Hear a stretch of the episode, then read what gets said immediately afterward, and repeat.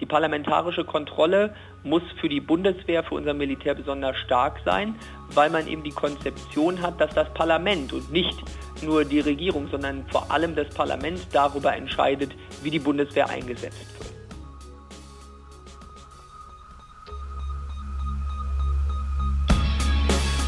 In guter Verfassung. Der Grundgesetz-Podcast.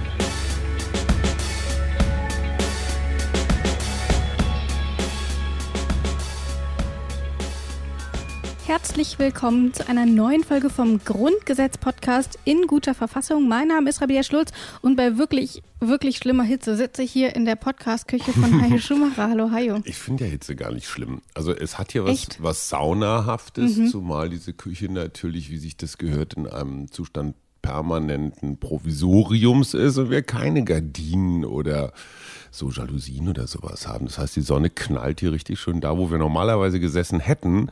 Da sind wir natürlich schlau, wie wir sind weggegangen. Zu meiner Rechten jetzt die Waschmaschine. Hochprofessionell. Also Hochprofessionell. Hinter dir ein Stapel Papier, wo so, so, so ein Aufkleber draufklebt, diverses. Und du weißt genau, Papierstapel, wo diverses draufsteht. Da ist alles drin. Da ist alles drin. Boah, habe ich keinen Bock zu sortieren. Genau. Zack man könnte noch mal. Und wenn man eine Lebenskrise hat, also alle drei Monate ab ins Altpapier damit, und das ist sehr befreiend. Echt? Ich gucke hm. da immer alles durch und sortiere es dann ja, wirklich. das in dem Alter war ich auch mal. Das gibt sich, das gibt sich. Und man denkt sich, ey, es lohnt sich Rechnungen, nicht. ach, zack. Ja, genau. Rechnungen kommen immer wieder alte. so kann man das natürlich auch ja. sehen. Ähm, aber eigentlich eine witzige Überleitung, weil wir kommen auch immer wieder. Heute nämlich. gut, oder? Nicht schlecht. Heute nämlich ähm, befassen wir uns noch einmal mit den Ausschüssen. Wir haben ja in den letzten Folgen auch schon ein bisschen über die Ausschüsse gesprochen. Mhm. Ähm, da ging es zum Beispiel auch um Untersuchungsausschüsse. Also Spezialausschüsse. ja, ne, schon. Ne, zu einem Ereignis ja. oder einem Vorgang, ja. Und da haben wir mit jemandem darüber gesprochen, der selber auch aktuell in einem Untersuchungsausschuss sitzt, nämlich Philipp Amthor, der ist aktuell im Anis Amri Untersuchungsausschuss mhm. auch tätig. Und mit dem haben wir darüber gesprochen und der hat uns dazu Folgendes erzählt. Ja, die Verhandlungen des Untersuchungsausschusses, die sind faktisch wie ein Strafprozess. Warum sagt man aber nur sinngemäß? Sinngemäß sagt man, weil es sich eben bei einem Untersuchungsausschuss nicht um ein Strafverfahren handelt. Das Bundesverfassungsgericht hat das mal so formuliert, dass es gesagt hat, naja, in einem Untersuchungsausschuss gibt es ja keine Beschuldigten im strafrechtlichen Sinne. Deswegen kann man nicht sagen, man wendet einfach die Strafprozessordnung an. Deswegen wendet man sie aber sinngemäß an.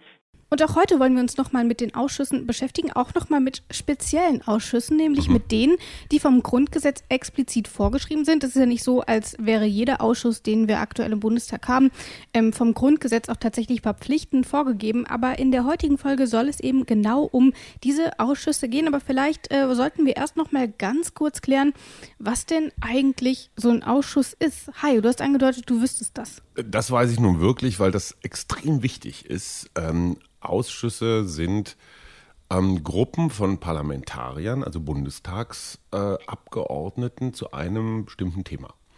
Und zwar nach der jeweiligen Stärke der Fraktion, paritätisch besetzt, Größenordnung so 20 bis 40 Figuren. Und ähm, äh, die sind nicht zu, ver, zu verwechseln mit Arbeitsgruppen, weil Arbeitsgruppen mhm. gibt es innerhalb einer Fraktion. Also ich sag mal, es geht jetzt um Finanzen. Gibt es die Arbeitsgruppe Finanzen bei der SPD, bei der CDU, bei den Grünen? Mhm. Ja, aber erst im Ausschuss wird das dann tatsächlich da verhandelt. Und was da verhandelt wird, das geht dann ins Plenum. So, und in Wirklichkeit werden also die Gesetze, und letztendlich macht der Bundestag nichts anderes als Gesetze, die Gesetze werden in den Ausschüssen weitestgehend vorbereitet von den Experten. Das heißt, da wird die tatsächliche parlamentarische Arbeit gemacht. Das, was dann, wenn wir immer sagen, oh, da ist ja keiner im Bundestag, ja, vielleicht sind sie in den Ausschüssen und arbeiten richtig, anstatt da für die Fernsehkameras rumzusitzen. Du sagst es schon, dort sitzen dann nämlich auch die Fachpolitiker, weil es ergibt ehrlich gesagt nicht so super viel Sinn, wenn jemand, der sich in seiner politischen Karriere irgendwie immer nur mit Verkehr beschäftigt, sich plötzlich über Gesundheitsfragen Gedanken machen muss. Und deswegen haben wir eben diese Expertenausschüsse, wo dann auch wirklich Leute drin sitzen, die genau. da auch überdurchschnittlich viel Ahnung haben. So, und es gibt, ähm, jede Regierung ist relativ frei, seine mhm. Ausschüsse in Zahl und Thematik zu definieren, aber es gibt fünf, wie wir, das habe ich Vier. mir angelesen, äh, Okay, der Wehrbeauftragte ist kein Ausschuss, das stimmt. es gibt vier Ausschüsse, die muss genau. jeder Bundestag, egal wann und wie er zusammentritt, bilden. Ist so ein bisschen wie mit den Ministerien. Ähm, mhm. Dort gibt es ja auch einige, die verpflichtend vorgesehen sind. Und so ist es eben auch bei den Ausschüssen. Ähm, und zum Beispiel in Artikel 45, das ist der Artikel, mit dem wir uns in der heutigen Folge unter anderem beschäftigen wollen. Ähm, dort ist schon einer dieser Ausschüsse genannt. Und welcher das ist, da hören wir jetzt einfach mal rein. Der Bundestag bestellt einen Ausschuss für die Angelegenheiten der Europäischen Union. Er kann ihn ermächtigen, die Rechte des Bundestages gemäß Artikel 23 gegenüber der Bundesregierung wahrzunehmen. Er kann ihn auch ermächtigen, die Rechte wahrzunehmen, die dem Bundestag in den vertraglichen Grundlagen der Europäischen Union eingeräumt sind. Das heißt, Europaausschuss, ähm, so kann man den, glaube ich, umgangssprachlich nennen. Ähm, und der befasst sich natürlich erstmal so mit Grundsatzfragen zur Europäischen Union. Das ergibt ja auch durchaus mhm. Sinn beim Europaausschuss. Und eine kleine Besonderheit in diesem Falle ist, dass in diesem Europaausschuss eben ähm, Mitglieder des Bundestages sitzen, nämlich 34. Aber dazu gibt es noch 15 Abgeordnete aus dem Europäischen Parlament. Mhm. Spannend. Das heißt, ja, total. Das heißt, die sind da durchaus ein bisschen vernetzt mhm. und das, das ist auch jetzt ehrlich gesagt wie gesagt, eine Besonderheit. Es ist jetzt nicht so, als würden ähm, die Europapolitiker permanent irgendwie im Bundestag abhängen. Die haben ja ganz andere Probleme. Mhm. Aber in diesem Ausschuss sind sie eben dennoch vertreten. Aber ich frage mich trotzdem, wie muss man sich denn die Arbeit dann überhaupt so vorstellen? Ich meine, klar, wir haben gesagt Grundsatzfragen, aber gut.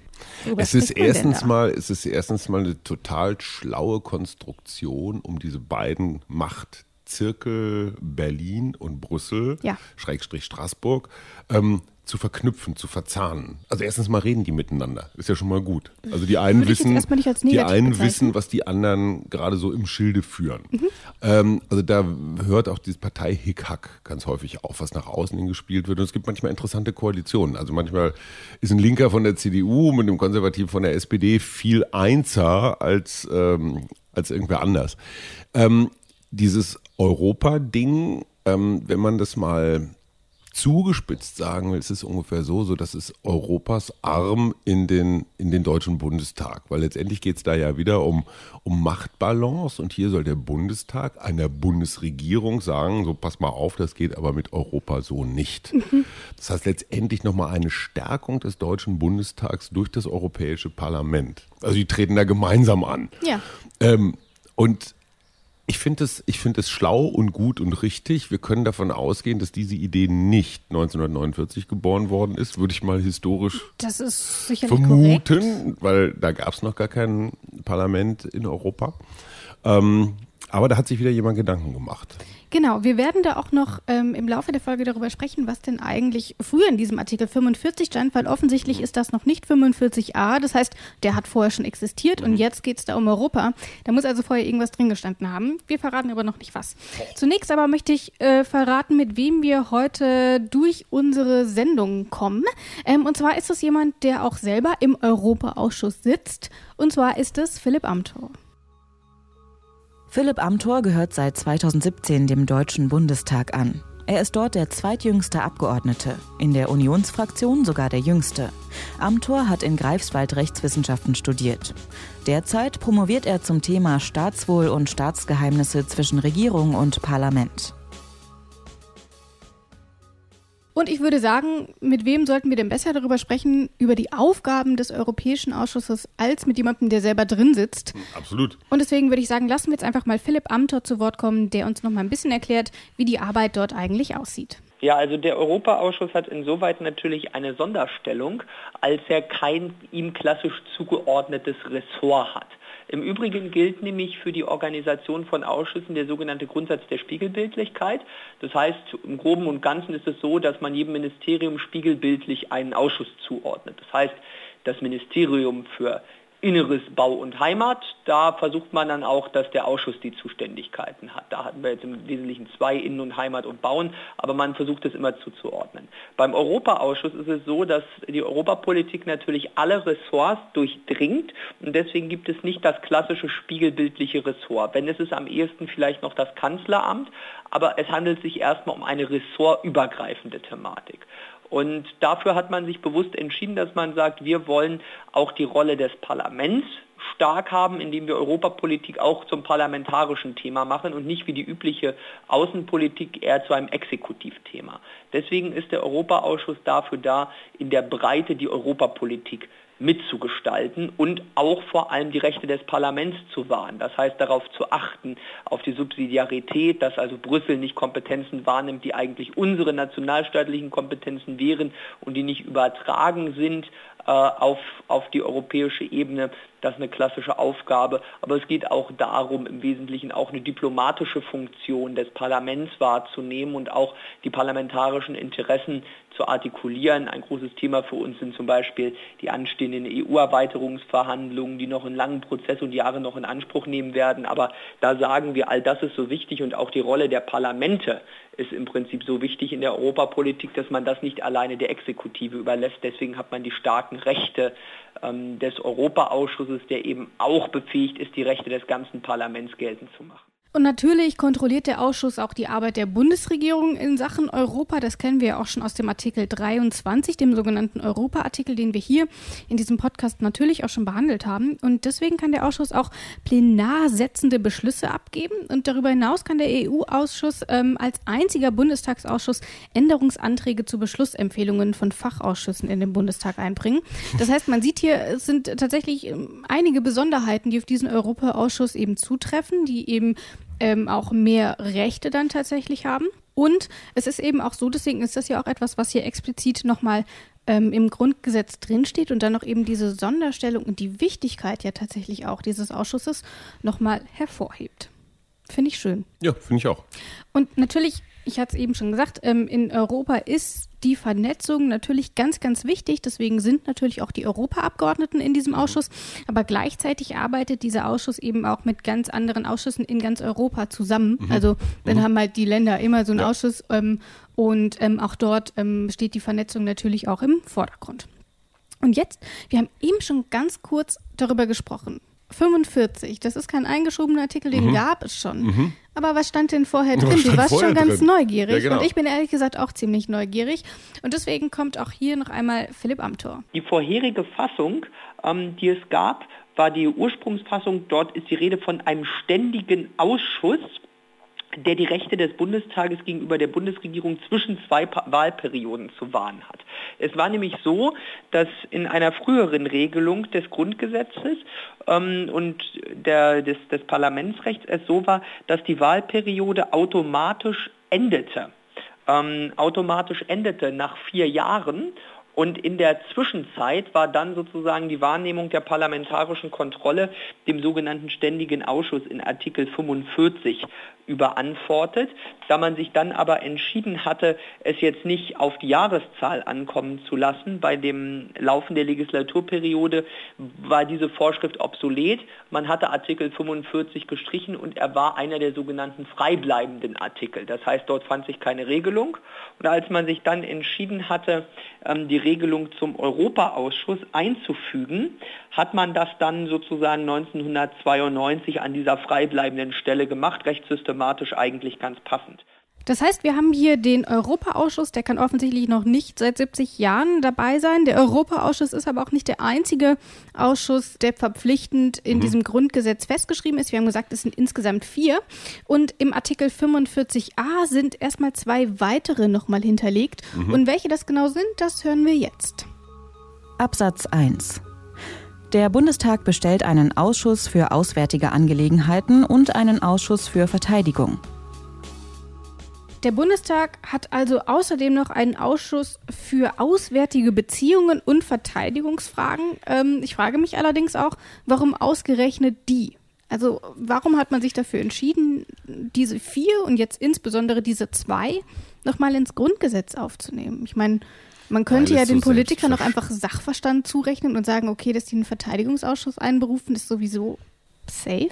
Ich glaube, es geht immer noch mal darum, ein Sicherheitsinstrument zu haben, damit das, ich sag mal, Oberkommando über die Armee nicht mal irgendwie so flöten geht.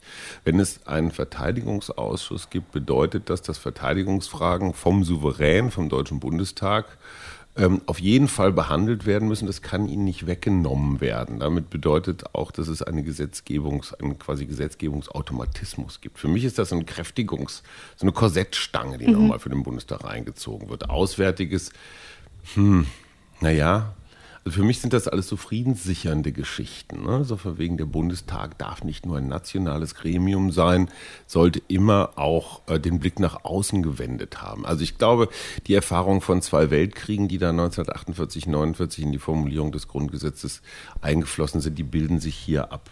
Und der nächste, der 45b, kommt ja auch nochmal dazu. Aber ich will nicht. Wir arbeiten mit irre vielen Cliffhangern diesmal, oder? Ja, schon. Also tatsächlich, es gibt ähm, 45 bis 45d und die werden wir auch alle in dieser Folge abhandeln. Äh, deswegen hier schon der kleine Cliffhanger, aber was genau in C drin steht, darüber wollen wir jetzt noch nicht sprechen. Stattdessen würde ich tatsächlich erst nochmal bei der Frage bleiben, mhm. warum wir denn jetzt diese beiden Ausschüsse explizit hier genannt haben. Du hast schon eine These aufgestellt und ich würde sagen, wir gucken einfach mal, ob die stimmt. Das äh hat auch schon einen historischen Vorläufer. Also das Spannende ist der Auswärtige Ausschuss mit den Rechten eines Untersuchungsausschusses. So eine ähnliche Regelung gab es auch schon in der Weimarer Reichsverfassung. Und der Verteidigungsausschuss ist eben jetzt dort mit aufgenommen, weil wichtig ist, die Bundeswehr ist ja keine reine Exekutivarmee, sondern sie ist vor allem eine Parlamentsarmee. Die parlamentarische Kontrolle muss für die Bundeswehr, für unser Militär besonders stark sein, weil man eben die Konzeption hat, dass das Parlament und nicht nur die Regierung, sondern vor allem das Parlament darüber entscheidet, wie die Bundeswehr eingesetzt wird. Und um die parlamentarische Kontrolle in besonderer Weise zu unterlegen, hat man sich eben für diese Sondergestalt des Verteidigungsausschusses in Artikel 45a mit besonderen Rechten auch im parlamentarischen Investigations- und Untersuchungsverfahren entschieden. Und äh, das ist im Prinzip Ausdruck der besonderen Bedeutung der Bundeswehr und der Notwendigkeit und starken Rolle auch der parlamentarischen Kontrolle bei deren Einsetzung. Das heißt, wir haben hier zwei sehr historisch wichtige, wir haben hier zwei sehr brisante Ausschüsse tatsächlich auch. Und deswegen gibt es dort auch noch die ein oder andere Besonderheit. Denn der Auswärtige Ausschuss, ähm, so steht es auf der Website des Bundestages, der tagt erstmal geschlossen. Mhm. Und ich weiß, dass wir beim Bundestag zum Beispiel darüber gesprochen haben, dass der explizit öffentlich tagen mhm. muss. Hier finde ich aber erstmal für den Auswärtigen Ausschuss keine solche Klausel, in der das in irgendeiner Form geregelt ist. Weil wir es hier zum Beispiel Auswärtiger Ausschuss mit Diplomatie zu tun haben. Wir wissen ja auch, der Ausschüsse können ähm, Minister, Staatssekretäre, wahrscheinlich auch Botschafter einfach mal so vorladen und fragen, was ist denn da jetzt eigentlich wirklich los mit Erdogan ja. und Dennis Yücel, als der da eingeknastet war oder sowas. Das heißt, es werden auch zum Teil hoch pikante und halb mhm. bis ganz geheime Dinge verhandelt. Und das heißt nicht immer nur, wir wollen der Öffentlichkeit was vorenthalten. Das heißt manchmal auch, wir müssen Menschen schützen oder Vorgänge schützen. Und genau. insofern ist das mit der Vertraulichkeit, finde ich, erstmal gar nicht so schlecht. Zumal, also wenn gesichert ist, dass alles, was da gesprochen wird, protokolliert wird und für die Nachwelt aufbewahrt wird, sodass mhm. da keine Geheimabsprachen, ja. Geheimgeheimabsprachen getroffen mhm. werden können im Geheimen findet dort nicht statt, denn die Beschlüsse, die die Ausschüsse fassen, die münden dann ja wieder in der parlamentarischen Beratung. Das heißt also, wenn eine Gesetzesvorlage in erster Lesung oder nach erster Lesung in die Ausschüsse verwiesen wurde, dann wird das Ergebnis dieser Ausschussberatung eben in der Beschlussempfehlung des Ausschusses findet sich dann in dem Gesetzentwurf in der zweiten und dritten Lesung auch wieder und dann kann der Bürger auch nachvollziehen, was im Ausschuss beraten wurde. Ich bin ja auch immer ganz froh, dass wir sowas nicht alleine beantworten müssen, ehrlich gesagt.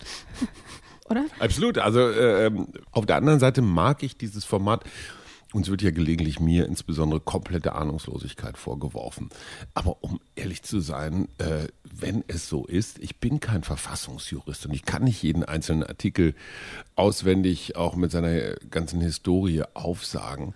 Das und ich finde ja dieses beide. Ich glaube, das sollten wir auch nochmal hervorheben. Dieses Rumspekuliere hat auch was für sich, weil einfach mal zu überlegen, wo könnte das herkommen und dann kommt so ein Oberschlauberger wie Philipp Amthor sagt, ja, ist Quatsch, ich weiß es viel besser, was natürlich billige Punkte für ihn sind. Aber ich, ich fühle mich als totaler Repräsentant der Mehrheit der Bundesbürger. Ich glaube, das Oder? ist es ja auch. Also diesen Podcast machen wir, wir ja auch. Wir gehen als Laien an dieses Grundgesetz mhm. ran und, und, und gucken einfach mal so. und stellen uns dadurch eben halt auch Fragen, die sich vielleicht viele unserer Hörer stellen, hoffentlich. Das Schlimme ist, ähm, wir stellen uns gar nicht dümmer, als wir sind. Wir sind so. also ich. Was wir aber wissen, ist ja nämlich, dass der Auswärtige Ausschuss eben auch äh, zum Beispiel über Bundeswehreinsätze im Ausland berät und sowas. Und das sind natürlich Informationen, mhm. wir haben es eben schon gehört, die sollten vielleicht nicht mhm. unbedingt an die Öffentlichkeit geraten, sonst wären sie auch ziemlich sinnlos. Und ähnlich ist es auch ähm, beim Verteidigungsausschuss, denn auch der hat ähm, einige Besonderheiten, ähm, mit denen er hier aufwartet. Und eine dieser Besonderheiten, die hören wir in Absatz 2 von Artikel 45a.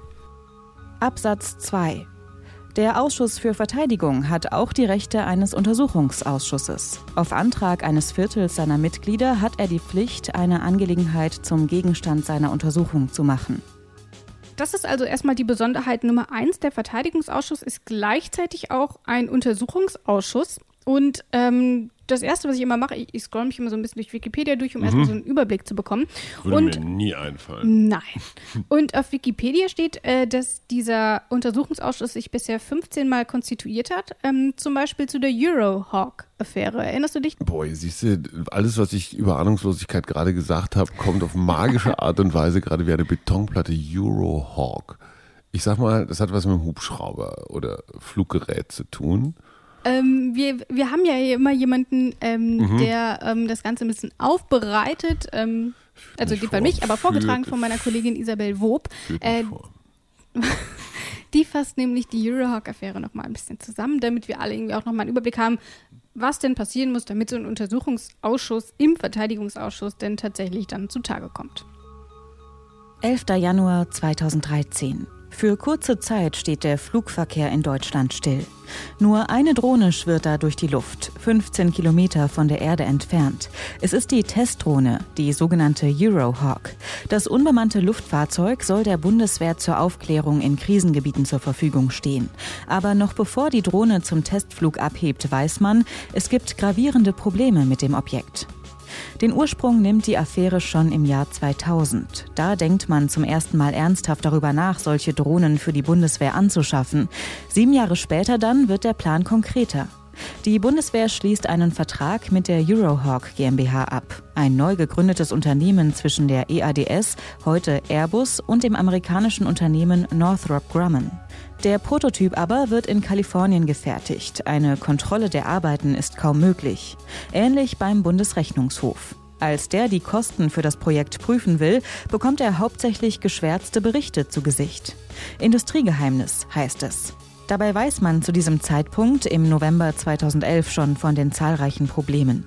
Die Drohne wird nur beschränkt zugelassen. Beim Überflug von den USA nach Deutschland bricht zweimal der Kontakt zum Boden ab. So kann die Drohne auf keinen Fall in Krisengebieten eingesetzt werden. Der Bundestag erfährt von den Problemen erst knapp zwei Jahre später. Da belaufen sich die Zusatzkosten für das Projekt schon auf über 500 Millionen Euro. Und weil sich auch die Zulassung noch Jahre hinziehen wird, wird klar, das Projekt Eurohawk ist gescheitert. Das Debakel führt letzten Endes dazu, dass sich der Verteidigungsausschuss in einer Hauruck-Entscheidung zu einem Untersuchungsausschuss konstituiert. Die Auswertung der Geschehnisse aber fällt unterschiedlich aus. SPD und Grüne sehen die Schuld beim damals amtierenden Verteidigungsminister Thomas de Maizière. CDU und FDP, die Regierungsparteien, machen vor allem Politiker der SPD für die Misere verantwortlich. Die hatten das Projekt zu Beginn ins Rollen gebracht. Die Parteien können sich also zumindest auf eine Sache einigen. Man selbst trägt die Schuld nicht. Also alles großes Debakel damals. Ich glaube, jetzt, wo du es gehört hast, kannst mhm. du dich auch wieder ein bisschen besser daran Natürlich. erinnern. Ähm, aber ich frage mich ja, was sind denn dann die Aufgaben abseits dieses Untersuchungsausschusses? Also wir haben gehört, er kann als Untersuchungsausschuss eben agieren, nämlich dann, wenn ein Viertel seiner Mitglieder ähm, das beantragt, mhm. dann besteht eben auch die Pflicht. Das ist das eine, aber der wird ja nicht nur als Untersuchungsausschuss agieren, sondern der wird ja noch andere Dinge machen. Und welche das sind? Mhm. Philipp Amthor. Dort ist es so, dass sich die Aufgaben des Verteidigungsausschusses nach dem Grundsatz der Spiegelbildlichkeit im Wesentlichen nach den Aufgaben des Bundesministeriums der Verteidigung richten. Das heißt, der Verteidigungsausschuss ist im Wesentlichen zuständig für alles, was die äh, Aufgaben der Bundeswehr im engeren und weiteren Sinne betrifft. Also es geht um tatsächlich die materielle Ausstattung, um den Einsatz der Bundeswehr, das vorzubereiten, zu begleiten. Aber es geht eben auch etwa um die Universität der Bundeswehr, es geht um das Recht der Zivilbeschäftigten, um das Berufsrecht der Soldaten und im Prinzip alles, was das gesamte Feld, äh, Aufgabenfeld des Bundesministeriums der Verteidigung betrifft. Das hat damit zu tun, dass die Ausschüsse als Teil des Parlaments ja auch der parlamentarischen Kontrolle dienen und deswegen gibt es für nahezu alle Aufgaben, die das Verteidigungsministerium hat oder alle anderen Ministerien, spiegelbildlich diese Aufgaben auch in den einzelnen Ausschüssen. Da sieht man, das sind weitreichende Entscheidungen, die dort auch getroffen werden, von denen wir vielleicht auch in unserem Alltag in Deutschland nicht allzu viel mitkriegen, die aber natürlich gerade auch ähm, in der Außenpolitik und eben auch in der Verteidigungspolitik eine sehr, sehr wichtige Rolle spielen. Und deswegen darf eben dieser Ausschuss auch nicht einfach aufgelöst werden und tagt eben auch nicht öffentlich. Das ist ähm, etwas, was wir in Absatz 3 herauslesen können. Absatz 3 Artikel 44 Absatz 1 findet auf dem Gebiet der Verteidigung keine Anwendung. Hier wird nämlich auf Artikel 44 Absatz 1 ähm, verwiesen und wenn wir noch mal ein bisschen im Grundgesetz zurückblättern, sehen wir, dass es dort nämlich um die Öffentlichkeit geht. Du lunst gerade noch mal rein. Willst du noch mal kurz vorlesen, was da steht? Ähm, aber selbstverständlich. Ähm, 44.1. Der Bundestag hat das Recht und auf Antrag eines Viertels seiner Mitglieder die Pflicht, einen Untersuchungsausschuss einzusetzen, der in öffentlicher Verhandlung die erforderlichen Beweise erhebt. Die Öffentlichkeit kann ausgeschlossen werden. Okay, wenn sie ausgeschlossen werden kann. Ähm, also dieses beides findet auf dem Gebiet der Verteidigung keine Anwendung. Das heißt, ähm, aber wir sehen muss ja dann, nicht öffentlich. Genau, das ist der eine Punkt. Und wir sehen ja eben auch schon, das ist das, was wir eben schon gehört haben. Der Verteidigungsausschuss kann eben selber in sich agieren, um einen Untersuchungsausschuss quasi ähm, mhm. heraufzubeschwören. Und das dann eben auf Antrag eines Viertels. Das heißt, dort ist eben der Bundestag nicht zwangsläufig dafür benötigt. Mhm. Das ist eben eine ganz große Besonderheit, ähm, die wir hier haben. Und warum das so ist, auch das würde ich eigentlich gerne nochmal von Philipp Amthor erklären lassen. Ein Untersuchungsausschuss kann grundsätzlich für alle parlamentarischen Themen eingesetzt werden. Hier hat man, um eben die Rolle der, des Parlaments und die Rolle auch der Ausschüsse in der parlamentarischen Kontrolle zu stärken, gesagt, wenn ein Untersuchungsausschuss eingesetzt wird auf dem äh, Gebiet der Verteidigung auf dem Gebiet des Militärs im Aufgabenbereich des Verteidigungsausschusses, dann ist das kein zusätzlicher Ausschuss, sondern dann wird der Verteidigungsausschuss zu einem Untersuchungsausschuss. Das hat damit zu tun, dass also gerade wegen der Rolle der Bundeswehr als Parlamentsarmee die parlamentarischen Kontrollrechte des Bundestages gestärkt sind und der Verteidigungsausschuss kann also aus einer Ausschussbefassung heraus einen Untersuchungsausschuss einsetzen. Er braucht dafür nicht das Plenum, also nicht alle Abgeordneten. Also alle Abgeordneten, die, die im Plenum zusammen sind, die entscheiden sonst darüber, wenn auf einem anderen Gebiet als auf dem Gebiet der Verteidigung ein Untersuchungsausschuss eingesetzt werden soll. Auf dem Gebiet der Verteidigung selbst kann es der Untersuchungsausschuss für sich alleine. Das ist eine Sonderregelung, wo man gesagt hat, das soll ein Mehr an parlamentarischer Kontrolle ermöglichen und der Besonderheit der Bundeswehr als Parlamentsarmee Rechnung tragen. Hast du denn noch Fragen zu Artikel 45a? Welche die vielleicht auch beantworten kann, das wäre ganz gut. Nö, aber ich finde äh, 45b, das mit dem Wehrbeauftragten, der gehört ja noch irgendwie dazu. Genau. Was? In a way. Ja, ich würde sagen, wir hören einfach mal ganz kurz ja. rein, weil du hast schon genannt, Werbeauftragter, darum geht's. Aber was da eigentlich genau drin steht, das hören wir mhm. jetzt. Zum Schutz der Grundrechte und als Hilfsorgan des Bundestages bei der Ausübung der parlamentarischen Kontrolle wird ein Werbeauftragter des Bundestages berufen. Das Nähere regelt ein Bundesgesetz. Das finde ich ist ein sehr schöner Satz ehrlich gesagt. Ich habe mal ein bisschen geguckt, der aktuelle Werbeauftragte, das ist Dr. Hans-Peter Bartels. Ich weiß aber ehrlich, also ich kann mir jetzt aus diesem Grundgesetzsatz, zwei Stück sind's, nicht herausleiten, was der denn macht. Hier steht zwar zum Schutz der Grundrechte und als Hilfsorgan des Bundestags, ja. aber wie sieht das denn in der Praxis aus? Kannst du dir das also irgendwie der vorstellen? Der hat einmal im Jahr seinen großen Auftritt. Da mhm. wird nämlich der Wehrbericht vorgelegt. Ja. Und da wird praktisch alles so zusammengetragen, was gerade in der Bundeswehr los ist. Und äh, um eine lange Geschichte sehr kurz zu machen, es steht immer dramatisch um die Bundeswehr. Immer. Ja. Egal in welchem Jahr wir sind, es ist immer alles ganz schrecklich. Deswegen ist es für Laien so schwer rauszuhören, ist es jetzt schrecklich schrecklich oder, oder ist es nur normal oder nur normal schrecklich ja. oder vielleicht sogar ganz gut. Und da stehen dann so Sachen von Gorch Fock, äh, äh, wird womöglich Über nie wieder schwimmen. G36, alles Das geht Gewehre so ein krumm, die Socken sind zu dünn. Die schönste Story zur Bundeswehr, die, wie ich ja fand, war ja, dass sie neue Hubschrauber bestellt haben, Ja. die aber leider nicht über die Ostsee fliegen können, weil es zu salzig ist und dann gehen die kaputt. Also, Ja, genau, das sind halt so ein bisschen so wie als- man liest das Landesrechnungshof, so, sagt so also der- Brücken, die in der Landschaft Ja. stehen ohne Anbindung. also im Spiegel steht ja eigentlich jede Woche irgendwas über Klar. die Lage der Bundeswehr drin und ich lese das als Laie immer und denke, was?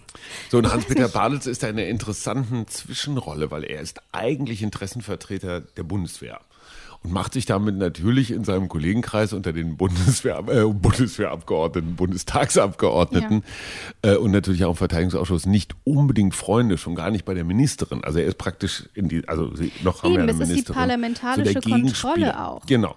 Und wie gesagt, letztendlich auch die parlamentarische Stimme der Armee.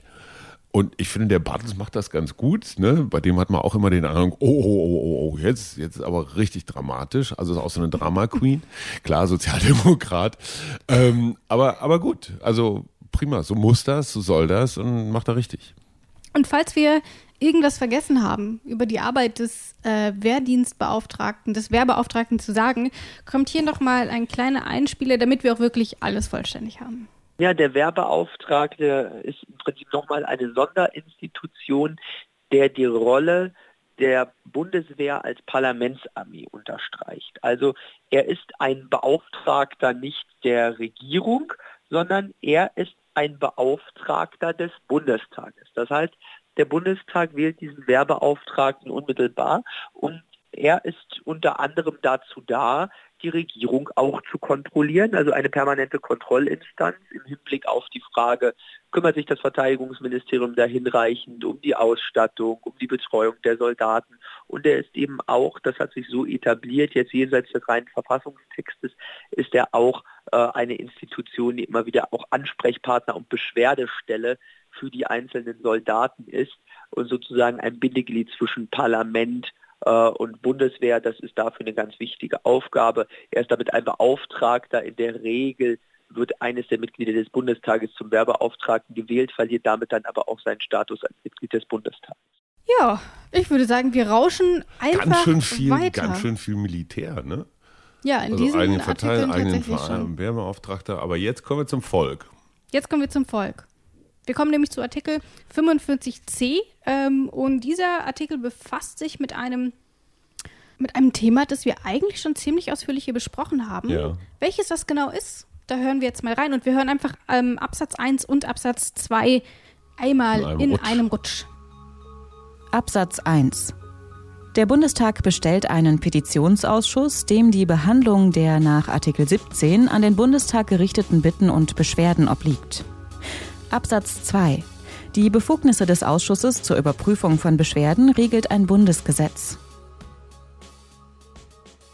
Das heißt, damit haben wir jetzt insgesamt vier Ausschüsse. Ich wiederhole nochmal. Wir haben hier den Petitionsausschuss, wir haben den Verteidigungsausschuss, wir haben den Ausschuss für auswärtige Arbeit und ja. dann haben wir den Europaausschuss. Und damit sind die vier, die eben vom Grundgesetz verpflichtend vorgesehen sind. Und über den Petitionsausschuss haben wir ja auch schon ziemlich lange gesprochen.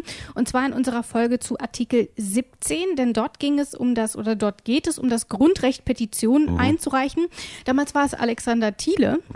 Der uns da ein bisschen durch die Folge gehievt hat. Ähm, wer also mehr erfahren will, der sollte sich unbedingt nochmal diese Folge anhören. Artikel 17 ist das. Für alle, die es lieber etwas knapper wissen möchten. Philipp Amthor erklärt nochmal, was unter die Aufgaben des Petitionsausschusses eigentlich fällt. Ja, also in der Tat, der Petitionsausschuss ist sozusagen ja das parlamentarische Spiegelbild des Grundrechts der Bürger aus Artikel 17, das Petitions-, das Beschwerderecht.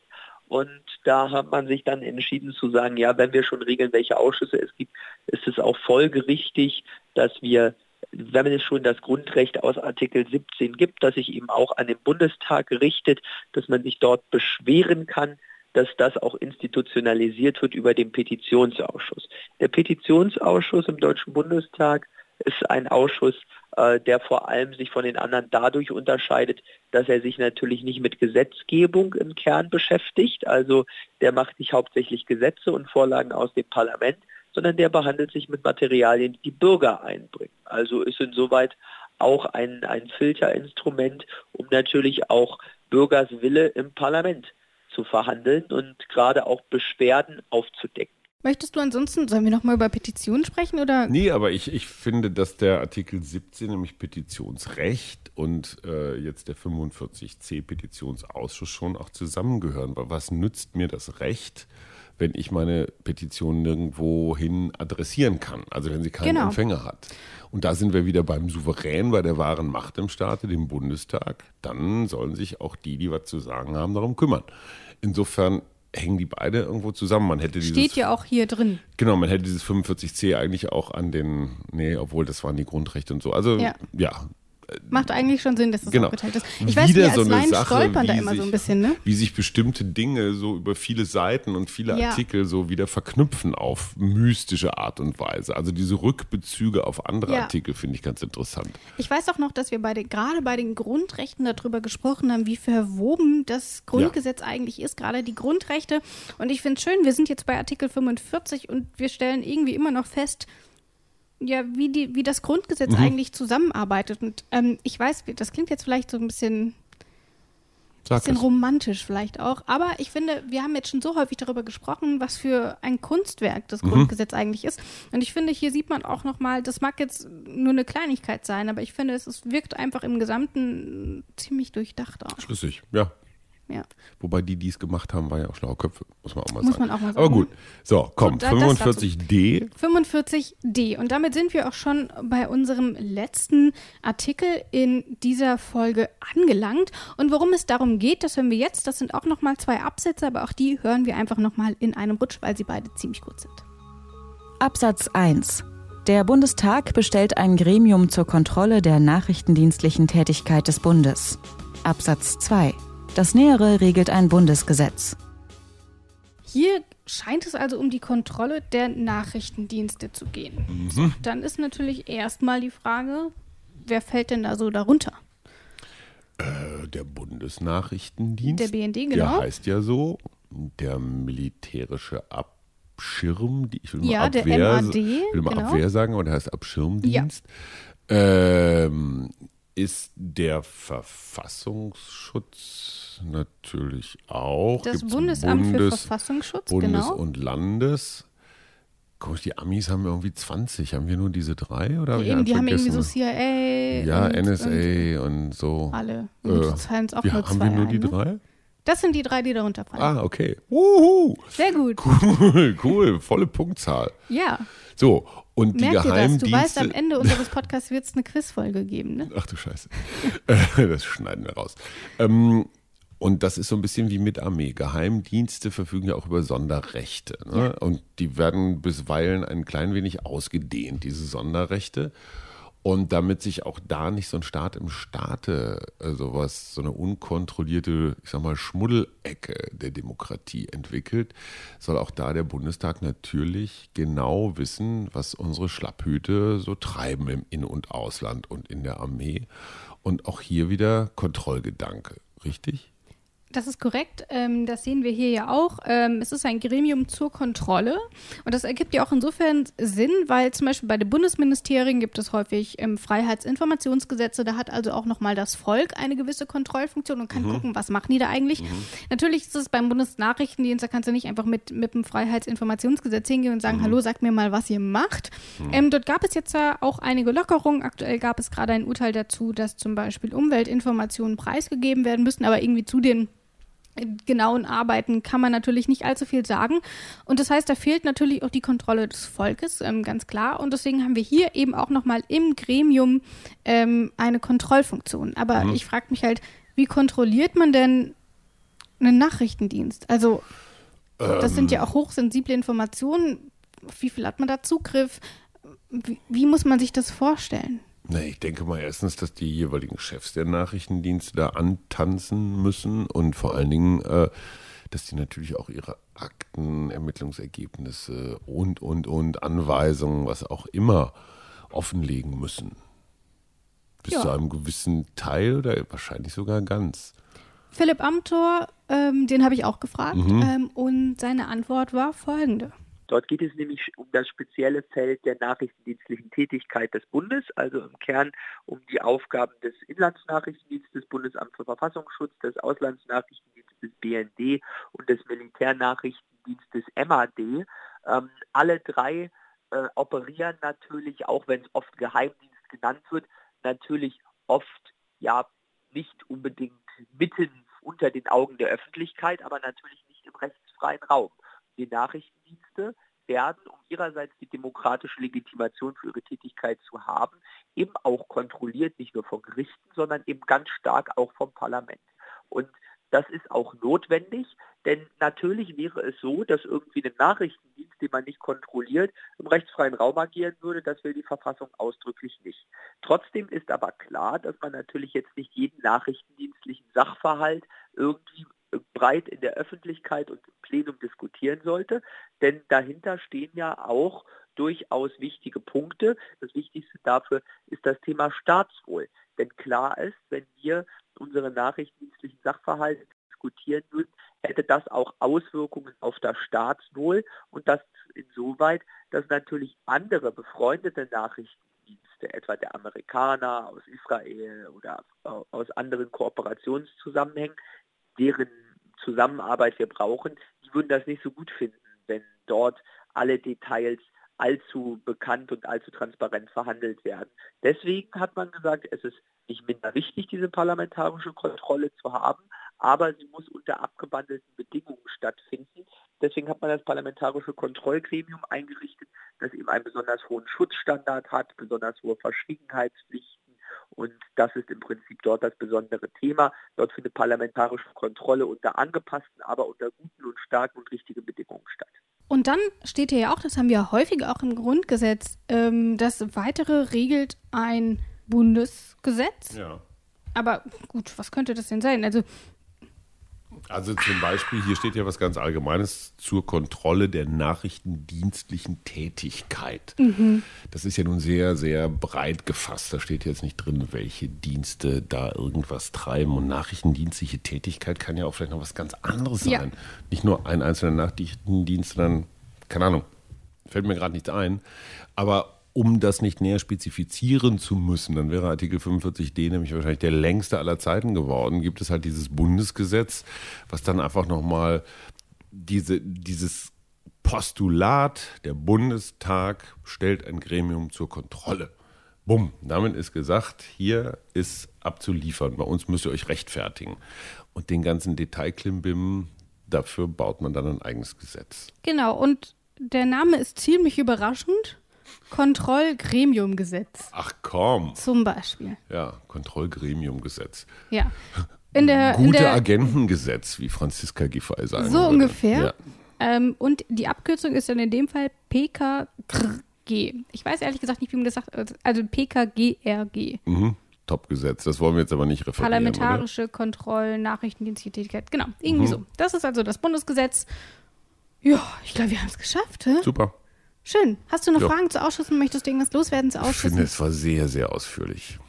Alles ja, ne? gesagt. Dafür, dass es so viele waren? Ja. Alles klar.